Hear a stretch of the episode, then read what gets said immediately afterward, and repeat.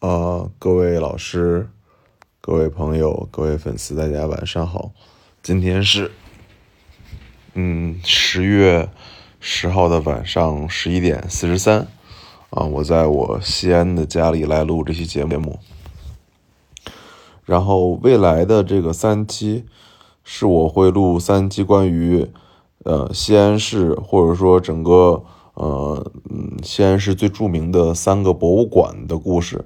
啊，这也是我这次回西安之后的这个采风之旅的这个博物馆系列啊。今天是第一期，第一期叫做嗯，西安市博物馆采风啊。我先介绍一下，就是这个西安市博物馆啊，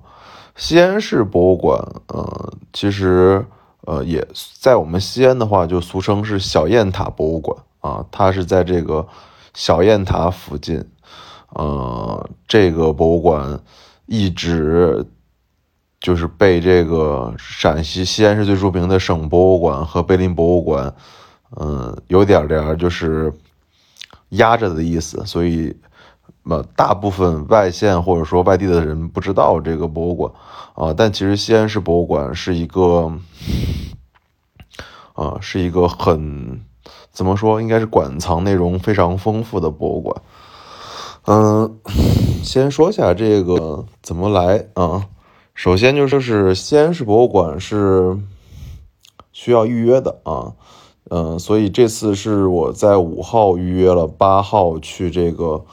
西安市博物馆的门票，然后八号下午和我的父亲就去了这个。呃，陕西省西安市博物馆啊，西安市市博物馆，对。然后，首先先说一下它这个建筑风格吧。啊，西安市博物馆是一个，嗯，客观说就是一个两层的建筑啊，两层的建筑，主要有一个一层啊，有一个负一层啊。其实，当然它也有二层了，二层其实是，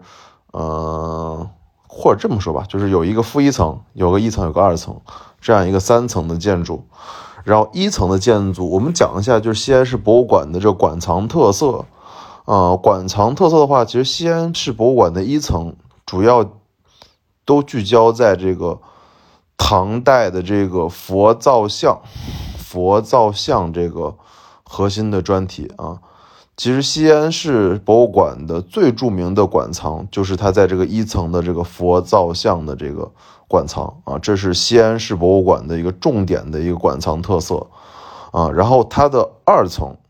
二层是西安市博物馆的这个藏玉和一些其他的呃流动的展位，有时候是呃磁州窑、耀州窑，有时候是一些书画，有时候是什么样子的。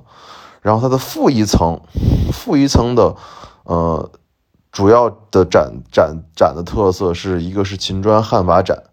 一个是这个青铜器出土青铜器展，然后第然后第三个就是出土的这些呃高古瓷，就是唐三彩和这个高古瓷耀州窑的展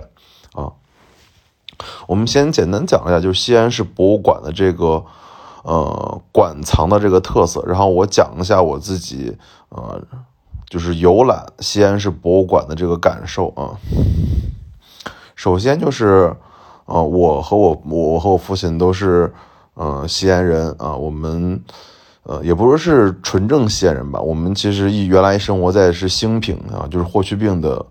呃，墓的兴平县。然后我们在九岁的时候，就是一九，呃，九四年左右，然后我们来到从兴平来到西安，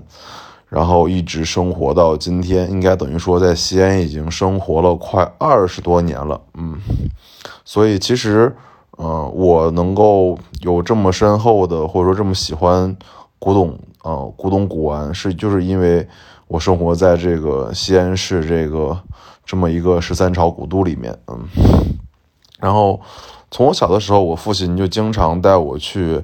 西安市的博物馆、西安市的古玩，啊，各个地摊、各个古玩城、旧货商店逛，因为他也是一个，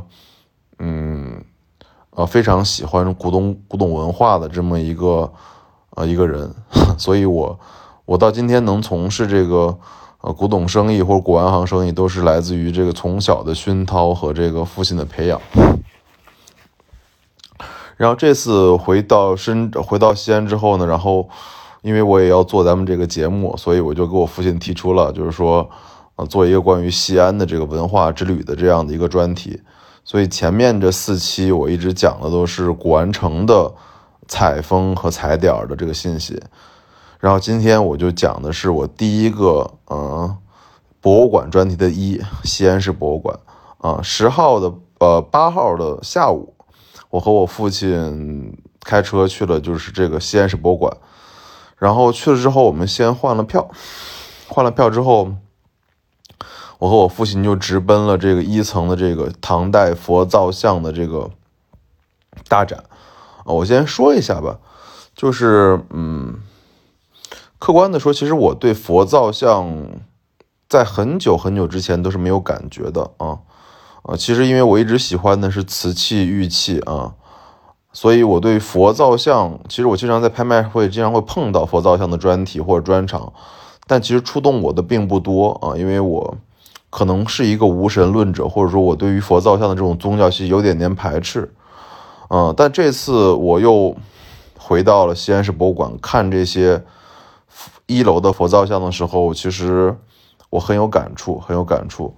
我先说一下，就是，嗯，西安市博物馆大概，嗯，在一楼的展厅有，嗯，就是关于佛造像这个附近应该有差不多多三百到两百件的两分两三百件的这样的藏品啊，主要的内容就是从，呃，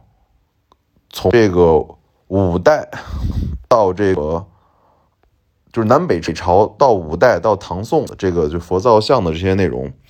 这些内容基本上是全部来自于西安市啊周边这个区县出土的这种原来毁灭于这种历史痕迹中的这个出土的这种佛造像，所以大量的这个佛造像都是啊出土的佛造像，所以真假上是没有任何问题的。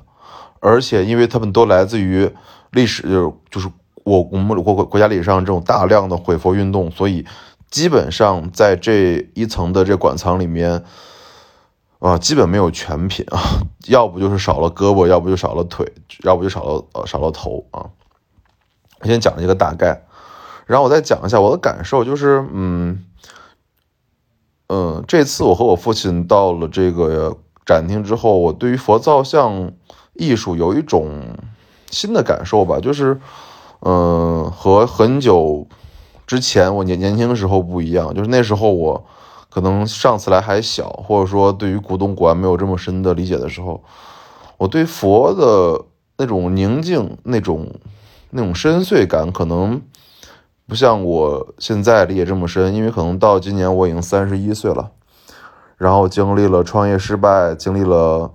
嗯离婚，经历了很多人生的困难之后。我再次回到这个西安市一层的这个博物馆之后，我我对整个这个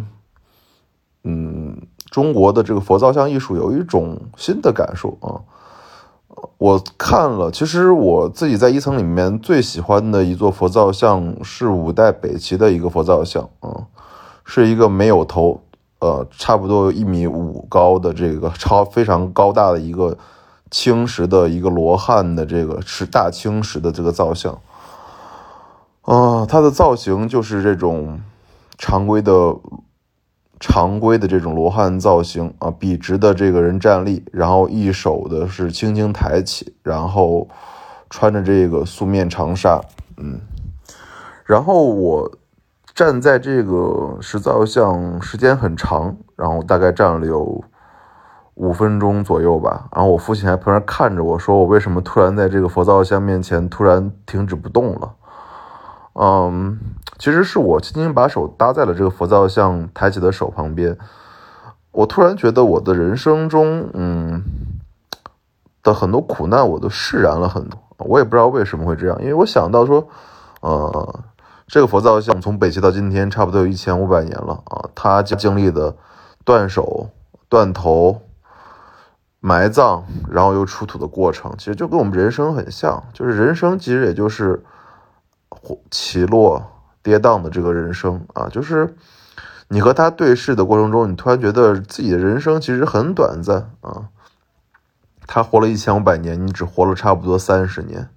啊，所以你一定要把自己的生命看开啊。然后再说一件我，嗯，我自己觉得这一层佛造像里面最高级的一个一个藏品吧，啊，就是有一件应该是唐代的一个，呃，在一个玻璃展柜里面是一个。一菩萨两罗汉四尊者的这样的一个金的唐代的这个造像啊，这个佛造像档次非常高，而且后面刻了应该是唐代，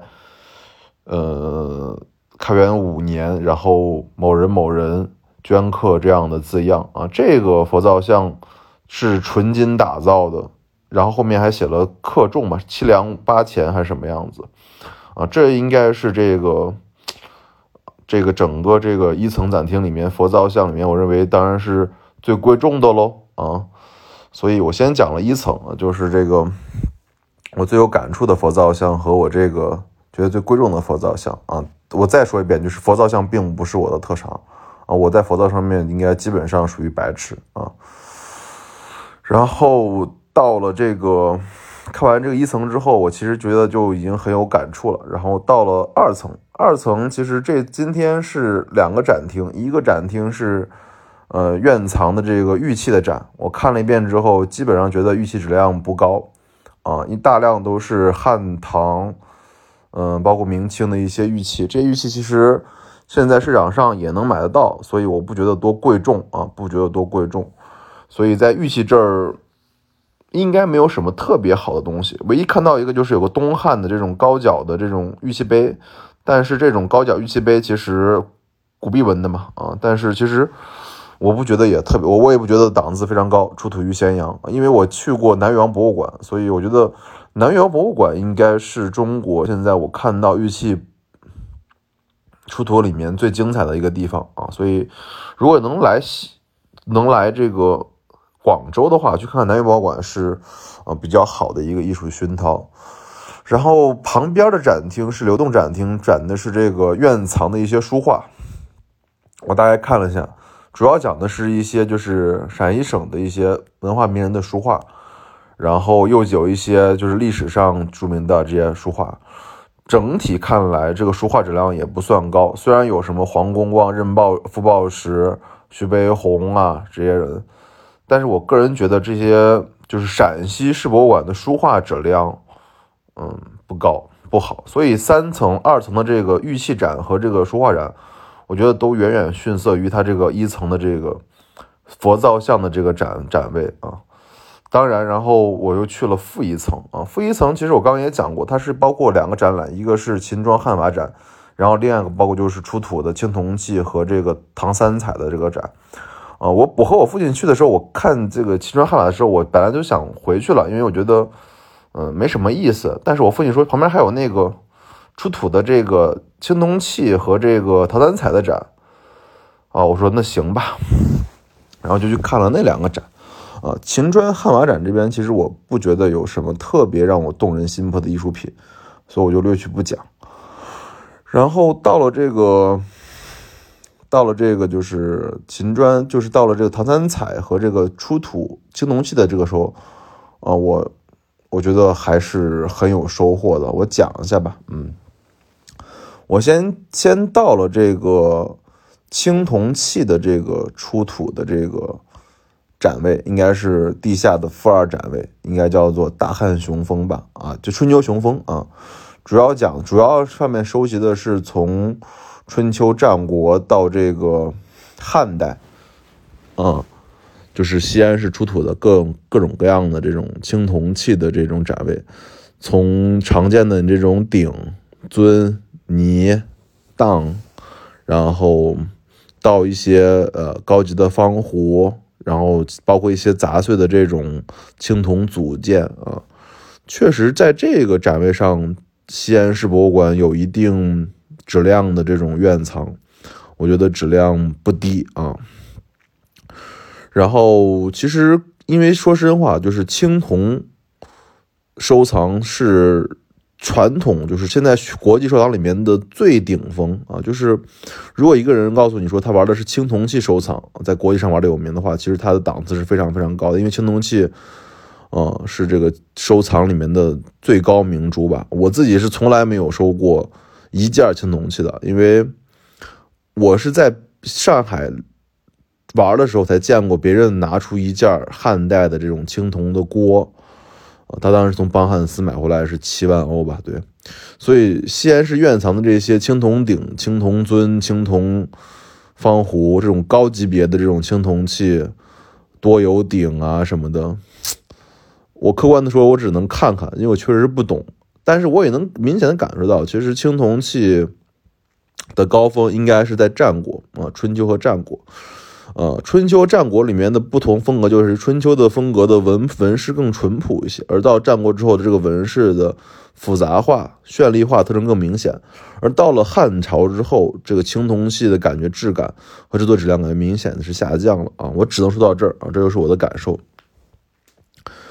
然后说完这个春秋雄风这个展厅，就讲清讲，然后我们又来到这个汉唐。风采的这个展厅就讲的是汉代陶俑和这个唐代三彩，包括一些明清的耀州窑和南南宋耀州窑和一些明清瓷器的这个瓷器展厅啊，就是陶瓷展厅。哦，我客观的说，就是其实我对于陶，就是不管从这个半坡的陶，还是到这个到汉代的这个陶俑，我本身都是无感的啊，真的，因为我觉得陶这个。工艺的美感还是我现在欣赏不了啊！我自己觉得陶这东西还是粗糙，不管是陶俑还是陶范，还是陶珠，还是做的一些陶铸的这个模子做的这种房子，所以对陶的东西，我真觉得都是质量不是那么精美的啊！所以我就不讲陶啊，因为其实这里面出土的大量都是汉代那种汉阳陵出那种大量的那种骑马俑，其实我觉得质量不算高啊。但是我们这里面必须得说一下，就是陶里面的最经最经典的这种艺术作品是什么呢？就是兵马俑喽。对，就是如果你要问我说这个陶器里面最最值钱或者最有收藏价值的东西，当当然兵马俑喽。兵马俑可以称为，我说真话，就是中国历史上最早的现实主义作品啊，也是就是你想到在两千。三呃，应该多少年前？两千二、两千五百年前，啊，能做出这样级别的这种极其写实的这种陶的人俑，他的面部刻画、服装刻画都如此写实的，呃，确实少见。所以陶，我觉得只建议去看兵马俑，啊，这是中国陶的第一高峰，我第一高峰。然后我再讲下陶的第二高峰。其实我们一直说唐三彩，唐三彩其实就是一种。我觉得说叫低温釉陶，嗯，低温釉陶什么意思？就是说应该叫中低温釉陶吧，就是它不同于现在就是原始陶的这种三五百度这种温度啊，唐三彩的釉陶的温度都到了七八百度了，基本上距离瓷的一千二到一千五其实也差的不大了，对，所以唐三彩其实确实是中国釉陶的这个第二高峰。啊，我也继续讲，就是其实我们说的唐三彩，应该是从唐，就从五代开始，五代唐南北朝到宋这一段时间出现的所有的三彩高温釉陶，都应该称为唐三彩啊，这是我认为的一个广义唐三彩的定义。西安市博物馆的这个唐三彩，其实这个精品是非常非常多的啊，我自己觉得啊，我觉得我都说不完啊，我说几个我特别有感触的这个做的比较好的唐三彩吧。做的最好的唐三彩是这个，有一个骆驼的唐三彩，上面做了一个小人，这小人做的是瞌睡状，就是趴在这个骆驼驼峰上睡觉，啊，这个东西，这个骆驼，这个唐三彩的艺术造诣太高了。为什么？因为我见过无数唐三彩，坐的、站着的、骑马的、会跳跳舞的、打打，但这种在驼峰上睡觉的唐三彩，我第一次见啊，所以这种清新仪态啊，确实我觉得。啊，很有些创意。第二个就是我在那个里面见过一个，见过一个特别低低额头，然后拿手捧起来，像彭宇这样的一个侍女的，就是头是额往下轻轻的含下，但手是向上的这样的一个侍女的这种俑，唐三彩俑彩陶的啊，我觉得也质量非常高。就是唐三彩的核心还是要看造造型艺术啊，这种就是说稀少造型或者说这种呃创造力造型的这种唐三彩的技艺术价值就当然非常非常高了。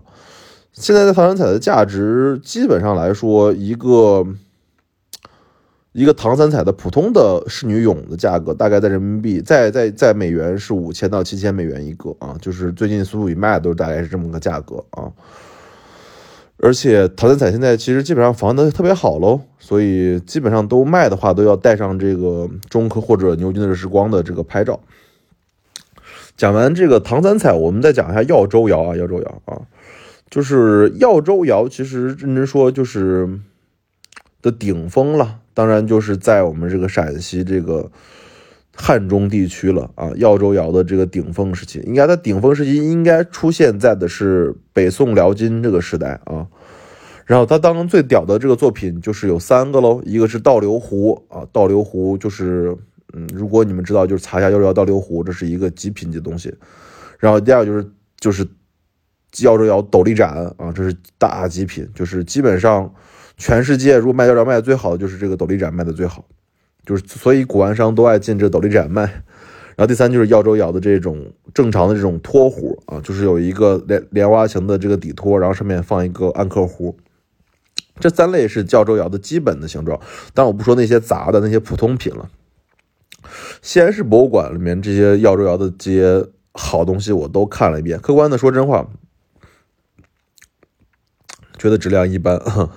啊，还是不如这个，呃，就是铜川的这个耀州窑博物馆和这个陕西省博物馆的耀州窑的这个精品精啊，所以西安市博物馆的耀州窑质量比较差。但是在这个明清这个 展位上，我确实看到一件我很想买的这个瓷器，我刚跟我爸还说，我说这东西我真的想买。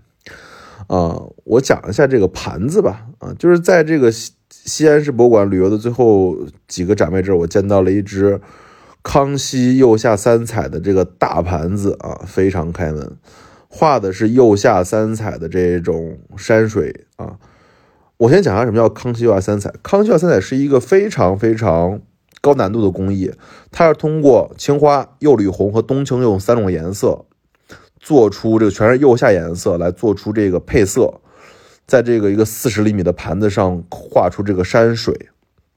对吧？然后绿色的是山，然后蓝色的这青花是马人物，然后这个红色的是这个朝阳，是这个是这个夕阳余波的感觉。所以这件这个釉下三彩大盘，康熙的这个是确实是这个西安市博物馆里面，我觉得我最最能看懂的一件瓷器了啊。啊，我特别非常想买，然后看完之后，基本上就结束了这个，呃，西安市博物馆的这个这次的旅游，好吧？今天是这个春天堂西安博物馆采风的第一期，西安市博物馆，谢谢大家的收听，物件开解释，春天堂藏瓷。然后我再预告下一期，下一期我们会。会录这个半坡这个博物馆的相关事件，好吧？谢谢大家的收听。